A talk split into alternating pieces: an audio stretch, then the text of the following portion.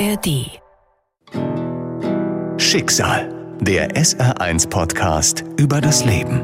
Heute. Ich glaube, meine Traumatisierung ähm, begann eben schon als sehr kleines Kind, eben weil mein Vater ähm, zunehmend mehr getrunken hat und ähm, sich dann täglich im Grunde vom liebevollen, zugewandten Vater zu einem vor sich hin vegetierenden, also nicht wirklich ansprechbaren, betrunkenen Mann entwickelt hat.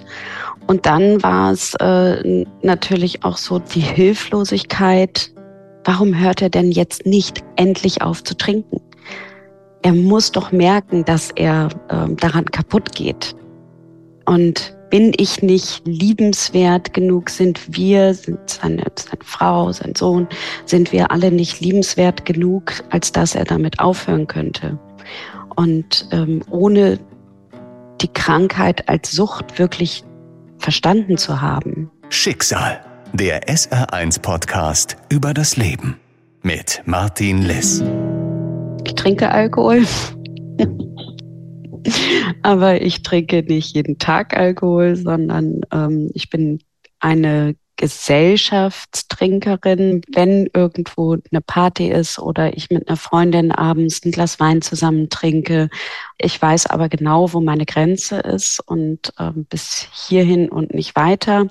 Und ähm, ich kann auch genauso wochenlang äh, gar nichts trinken. Aber es gab eine Zeit, wo ich jeden Tag mit einem Glas Wein ähm, auf Balkon oder auf dem Sofa verbracht und war auch in dieser Gedankenschleife, also als meine Kinder schon auf der Welt waren, in dieser Gedankenschleife, was wäre wenn gewesen? Ähm, ich hätte ja auch gerne jetzt einen Vater, der meinen Kindern ein Opa gewesen wäre. Ähm, was wäre, wenn Papa nicht getrunken hätte? Also ich habe mich da auch immer weiter in dieser Gedankenschleife festgefressen, quasi reingefräst. Und auch da kam ich dann eben auch an diesen Punkt, so kann das nicht weitergehen.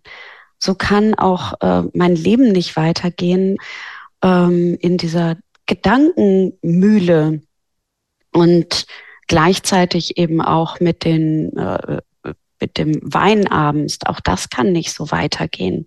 Wie lang soll das so gehen?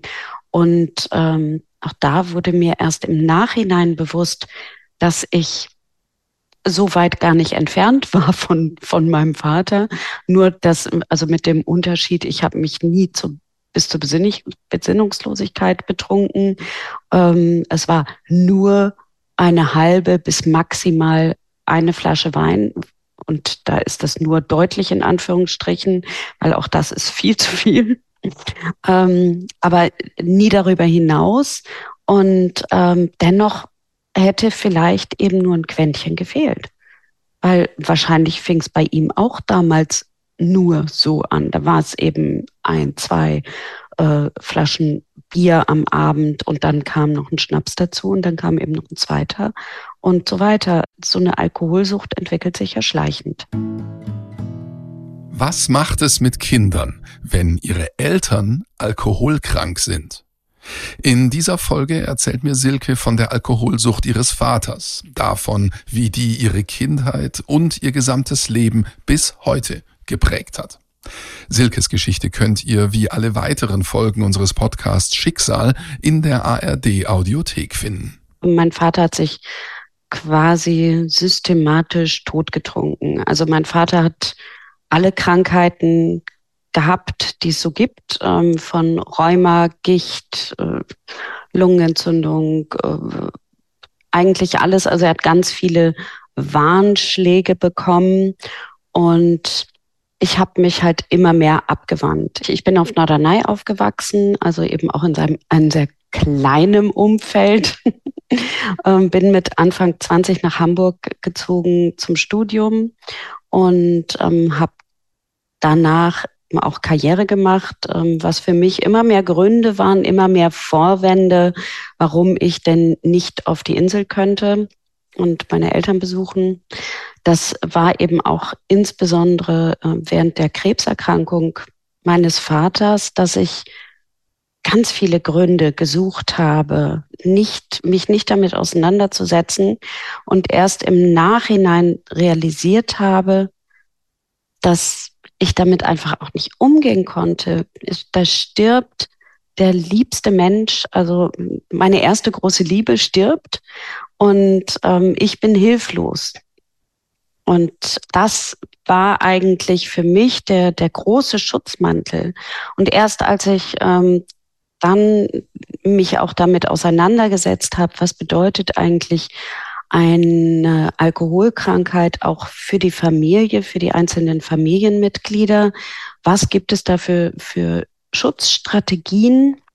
Dann hatte ich irgendwann ähm, die Biografie von den Braun-Brüdern ähm, gelesen, ähm, die das Miniaturwunderland hier in Hamburg gegründet haben und wo der eine dann auch schrieb, seine Mutter äh, hatte Krebs und er war nicht in der Lage, ins Krankenhaus zu gehen, während sein Zwillingsbruder immer da war. Und da habe ich gedacht, boah, ich bin ja gar nicht allein. Ich bin gar nicht so schlimm, wie ich dachte, weil auch da war das natürlich äh, letztendlich auch ein, ein Selbstverurteilen, ein, ähm, ein Leid. Ähm, warum können andere das und ich kann es nicht? Das begann ja in den späten 60er, 70er Jahren, 80er Jahren, ähm, wo es auch Entzug oder zum Psychiater oder sich ähm, Hilfe zu suchen, ähm, das war überhaupt nicht anerkannt und auf so einer kleinen Nordseeinsel schon mal gar nicht. Also und ähm, ich habe das ja auch erlebt, auch während und nach der, der Krebserkrankung. Mein Vater wurde genauso wie meine Schwiegermutter, die, die waren im Krankenhaus, die haben eine Chemotherapie bekommen, die sind operiert worden und wurden nach Hause geschickt. Und zwar ohne ähm, ein Angebot, bräuchten Sie vielleicht eine psychoonkologische Beratung oder was braucht eigentlich Ihre Seele jetzt? Und ähm, sowohl für die Betroffenen als eben auch für die Mitbetroffenen, da, das, das war ja, das, das gab es gar nicht. Und im Gegenteil, das äh, ist ja auch noch eine Generation ge gewesen, die dadurch geprägt war. Darüber spricht man nicht. Das äh, darf nicht über unsere Familie hinausgehen. Ähm, das machen wir mit uns selbst klar. Ein Mann muss stark sein, nach außen hin zumindest. Bis Silke die Alkoholsucht ihres Vaters beim Namen nennen kann, vergehen Jahrzehnte. Es gibt Silke, die perfekte Unternehmerin, erfolgreich im Beruf, glücklich verheiratet, gleichzeitig Mutter zweier Kinder. Nach außen hin funktioniert alles bestens. Aber dann ist da ihr Körper, der ihr Signale gibt, sie nicht in Ruhe lässt. Mein Vater war alkoholkrank und ich habe das erst mit 47 Jahren so richtig verarbeiten können. Mein Vater ist zehn Jahre vorher verstorben mit Krebs. Und ich habe am Tag seiner Beisetzung Quaddeln bekommen, so eine juckende Punkte im, am Bauchraum. Ich weiß nicht, ich habe noch nie Wanzenstiche gehabt, aber so stelle ich mir das vor. Oder beziehungsweise das war auch eine Vermutung einer Freundin, die dann sagt, es sieht aus wie Wanzenstiche, aber diese Wanzenstiche vermehrten sich dann täglich. wenn es so von einem Besitz ergreift, wenn es unerträglich brennt und juckt und letztendlich ähm, diese Hilflosigkeit, weil ja keiner etwas tun konnte. Also auch irgendwelche Cortison-Tabletten, Spritzen, ähm, was ich da alles so über mich habe ergehen lassen. Da war ich auch noch nicht so offen für das Thema ähm, Alternativmedizin, bin aber dann auch zur Heilpraktikerin gegangen, aber auch das half alles nichts. Also weder die klassische Medizin noch die ergänzende alternative Medizin.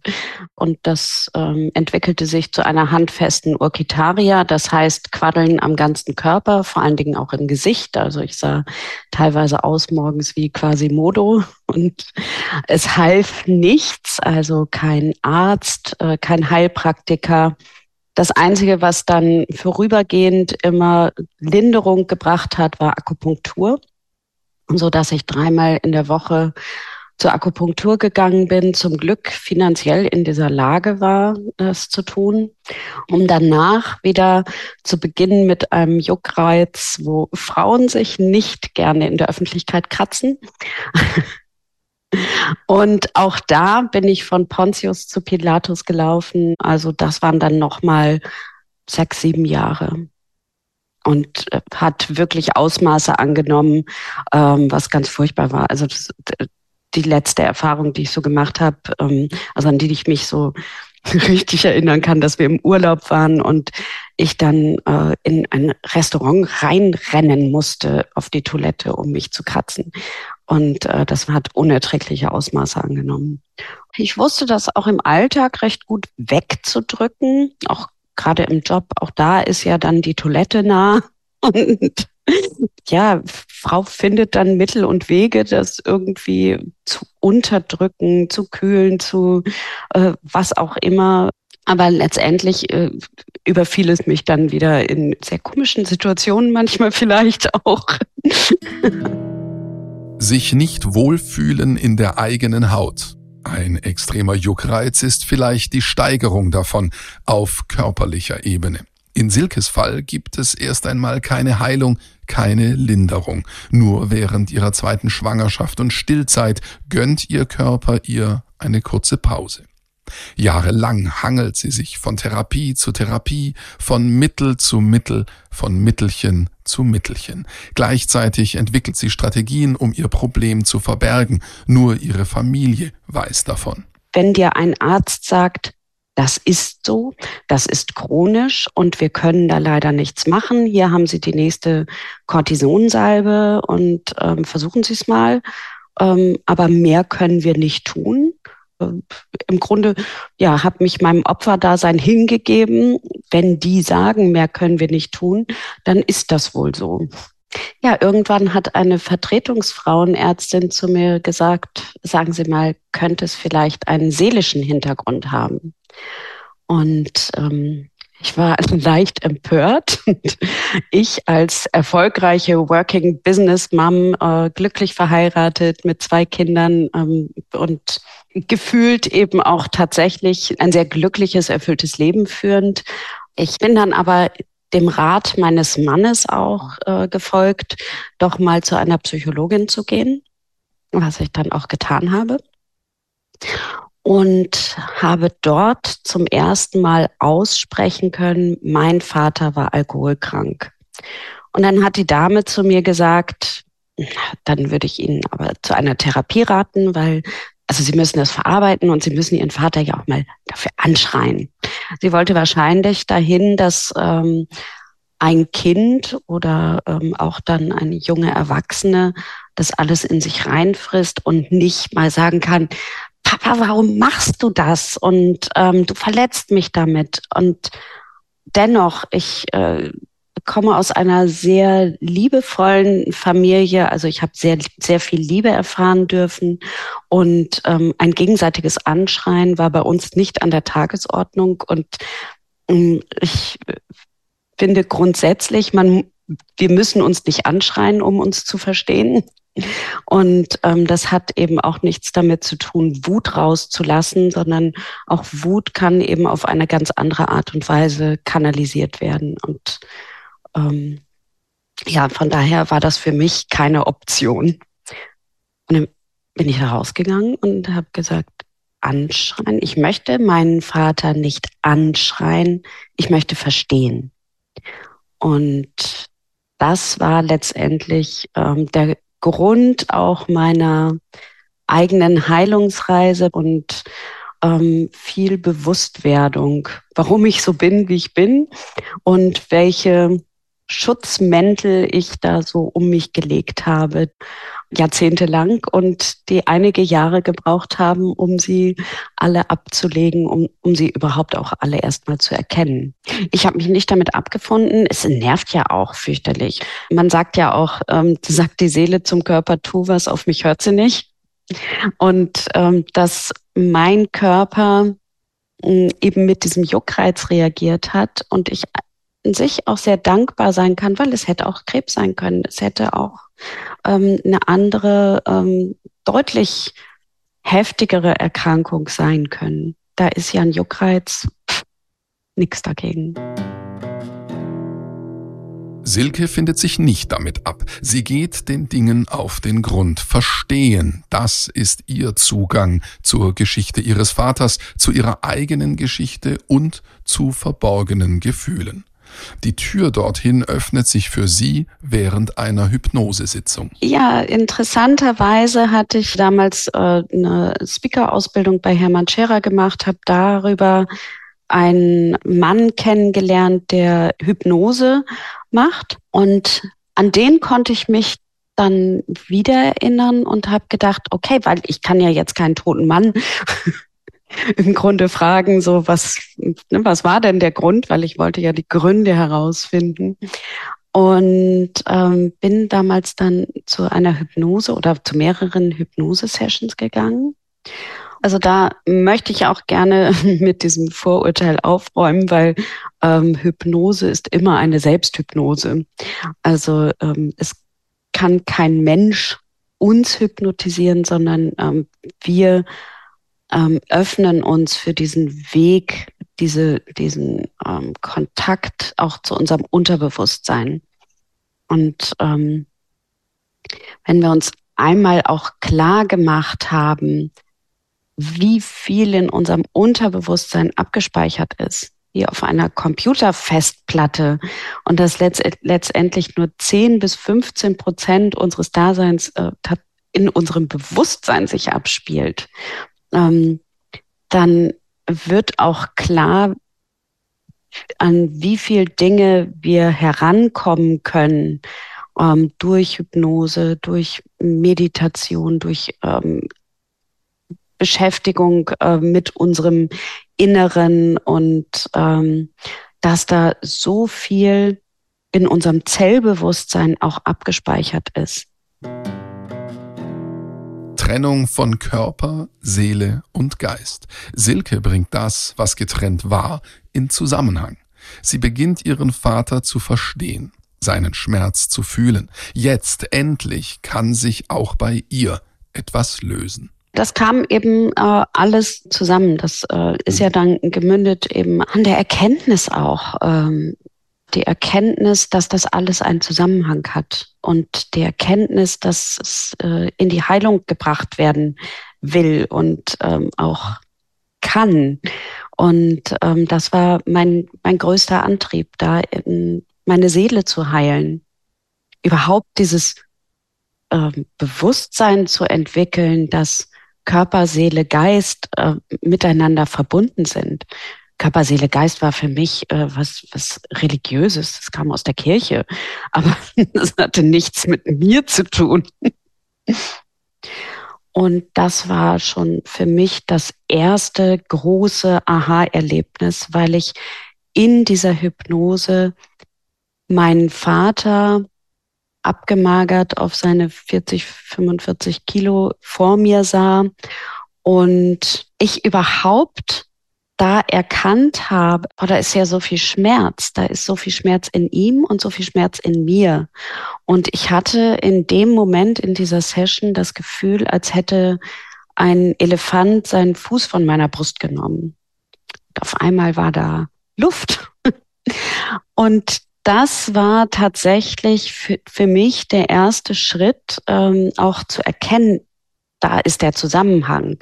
Weil das war für mich ja vorher gar nicht in meinem Bewusstsein. Und dann irgendwann auch mal ein, ähm, eine kluge Seele gesagt hat, wenn du deine Seele heilst, dann heilst du gleichzeitig ähm, die sieben Generationen vor dir, aber vor allen Dingen auch sieben Generationen nach dir.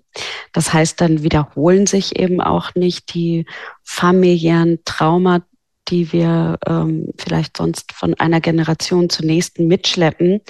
Und da war es für mich ähm, eine der größten Motivationen. Ich habe zwei Töchter, dann ähm, mir auch zu sagen, was ich, wenn ich an mir arbeite, wenn ich meine Traum heile, dann ähm, müssen meine Töchter das nicht. Und hm, von daher war ich da auch sehr aufgeschlossen, ähm, das zu tun. Dann haben sie nur noch ihr, das Päckli von ihrem Vater. Sei denn, er macht sich da auch auf die Reise.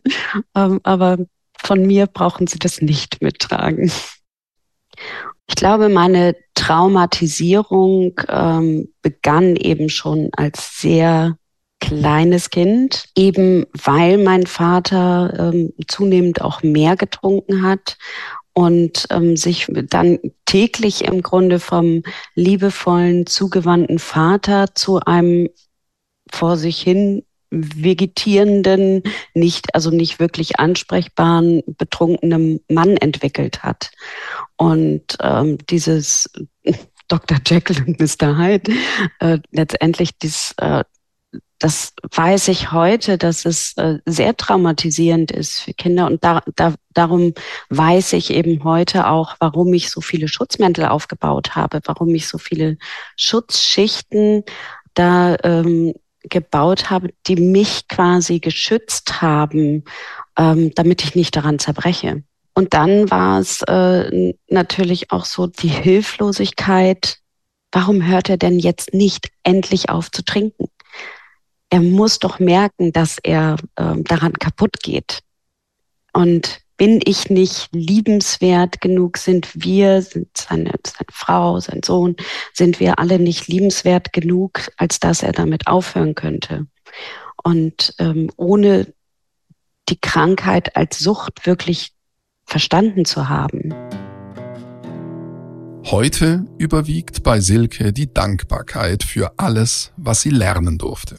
Sie hat den Schmerz ihres Vaters und ihren eigenen Schmerz in Liebe und Lebensfreude verwandelt. Mit ihrem Verein Lebensheldin hilft sie Frauen nach einer Krebserkrankung zu Leichtigkeit und Optimismus zurückzufinden. Lebensheldin ist eben wirklich aus diesem Schmerz heraus entstanden ähm, den ich als mitbetroffene Krebstochter hatte. Lebensheldin ist heute fünfeinhalb Jahre alt, ist eine Organisation, die ähm, im gesamten deutschsprachigen Europa Frauen begleitet nach einer Brustkrebserfahrung in ihr neues, glückliches Leben.